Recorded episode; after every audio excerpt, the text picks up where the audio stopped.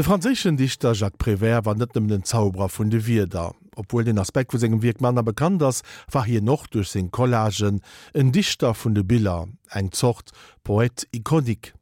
Dem privesen Collagen sinn sinne bereichernden Eko zu segen Texter wat Form oder Thematiken no geht, do zu eng Analyse vum Frank Collot. On dit une image en termes poétiques. On peut le faire avec des ciseaux, avec des couteaux, n'importe quoi, disait Jacques Prévert.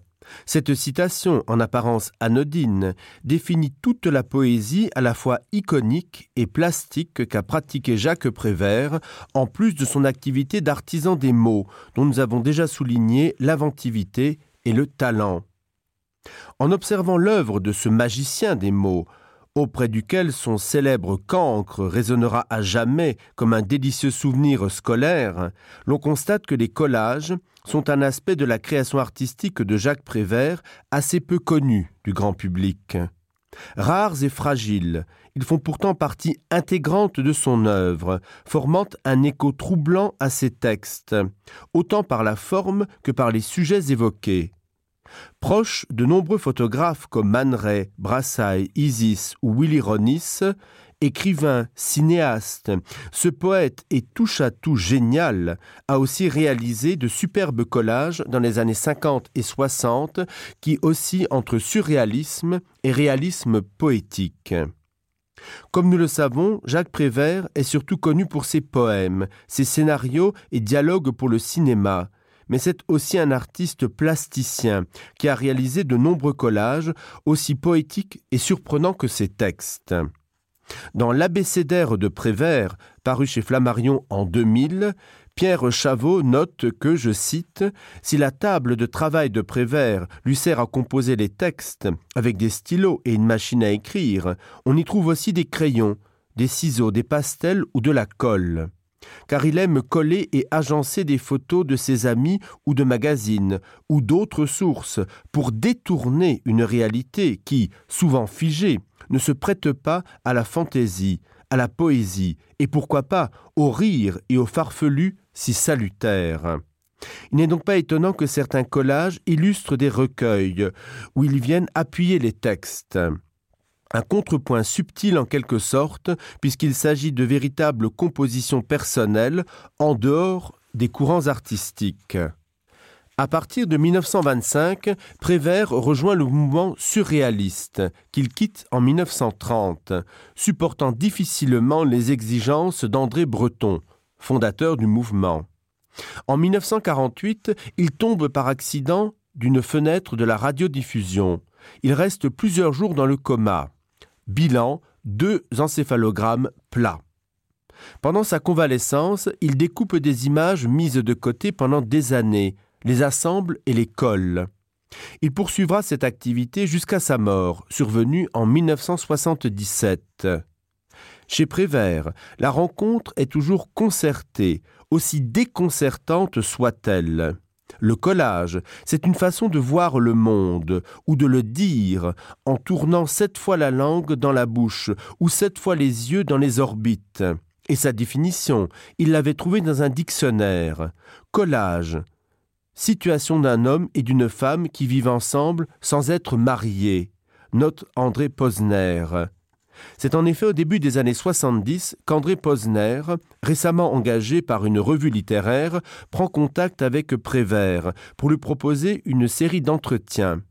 Très vite, la complicité se transforme en amitié, ce qui n'empêche pas Posner de s'émerveiller toujours et encore devant la capacité de Prévert de manier les mots, les idées, d'être tout simplement poète avec un P majuscule.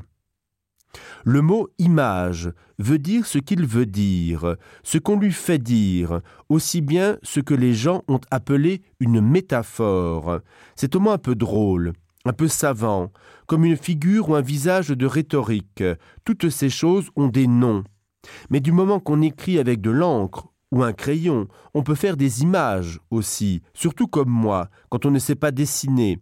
On peut faire des images avec de la colle et des ciseaux et c'est pareil qu'un texte, ça dit la même chose, affirmait Jacques Prévert, qui définit en ces termes le concept du mot image à la base de ses expériences poético-iconiques des collages. À sa mort en 1977, il laisse derrière lui une centaine de collages qui lui sont donnés par sa femme à la Bibliothèque nationale, formant ainsi un fonds public de référence. Sans compter quelques probables autres centaines, restés chez les amis, la famille, les personnes croisées, offerts, envoyés par la poste, réalisés à côté d'une dédicace sur la page de garde d'un recueil. Avec les 57 images composées par l'auteur de Fatra, Prévert détourne ainsi une œuvre du photographe Isis, avec lequel il signe aussi Grand bal du printemps et Charme de Londres, ainsi que le cirque d'Isis, avec le peintre Chagall. On y voit aussi des thèmes récurrents battus en brèche, comme la religion dans Mariage chrétien ou les théologiens, et la guerre dans Les règles de la guerre mais il pense aussi à ceux qu'il aime, à Pablo Picasso, de Miro, ou sa femme Janine, auquel il dédie un portrait. Au contraire des images classiques qui ne montrent donc qu'imparfaitement la réalité, tous ces montages publiés ou exposés sont un moyen de déstructurer cette réalité et de lui donner, dans une totale liberté, un visage plus conforme à sa vision des choses. Il le signifie par exemple dans Correspondance du recueil imaginaire, également assorti de collages. Quelle fut donc la technique de Prévert?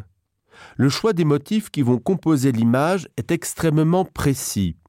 Prévert ne découpait pas à tort et à travers dans tout ce qui lui tombait sous la main. Il avait ses sources privilégiées, en nombre assez limité. Il avait également ses gisements, sachant précisément où il pourrait trouver ce qu'il cherchait. La foire à la ferraille, les marchés aux puces, les librairies anciennes, les bouquinistes des quais de Seine. Françoise Wyman et Anne Meuglin Delcroix, dans le catalogue présentant les collages de la Bibliothèque nationale, parlent d'une véritable esthétique de la trouvaille. D'ailleurs, ils ont finement analysé les sources des collages et ont défini les catégories d'images que l'on retrouve systématiquement. En premier lieu, on trouve l'image pieuse ou populaire du XIXe siècle. Les grandes planches colorées du catéchisme en images sont récurrentes. Il y a aussi les images de tous les jours, cartes postales touristiques, reproductions d'œuvres d'art célèbres, images de magazines. Enfin, il a souvent recours aux clichés de ses amis photographes, qu'il accommode et modifie à son goût. Par ailleurs, la diversité des supports montre à quel point la création artistique est désacralisée chez Prévert. Pas de préciosité, de protection démesurée.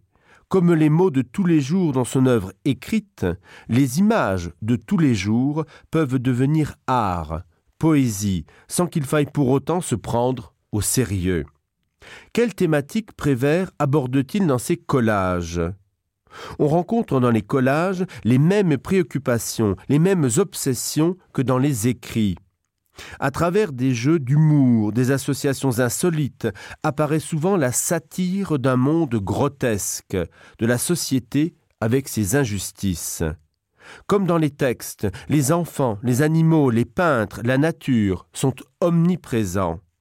Comme dans les textes, la religion, pour qui Prévert nourrit un attachement négatif, reste le sujet de prédilection.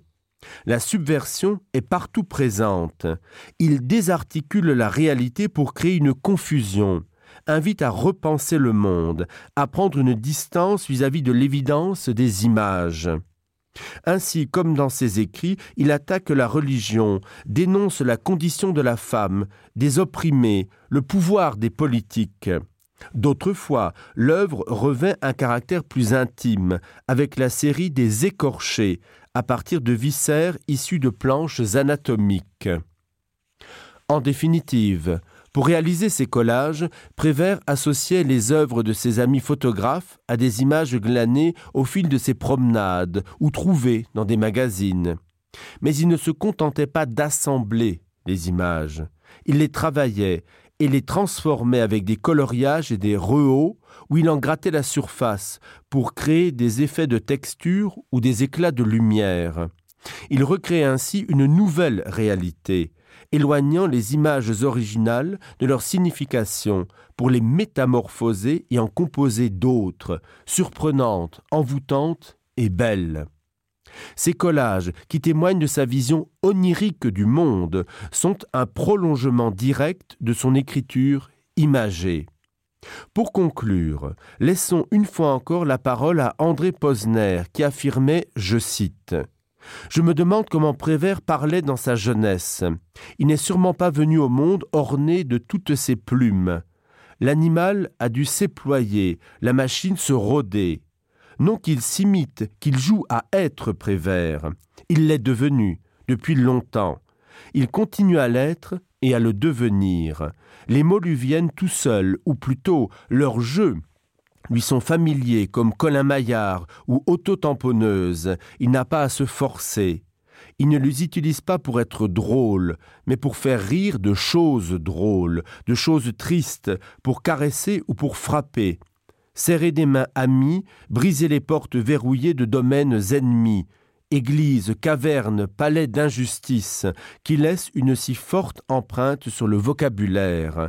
Pourquoi le vocabulaire ne rendrait-il pas l'impolitesse? Le propre de l'écrivain, c'est de jouer avec les mots, même si le sale du banquier est de jongler avec les chiffres.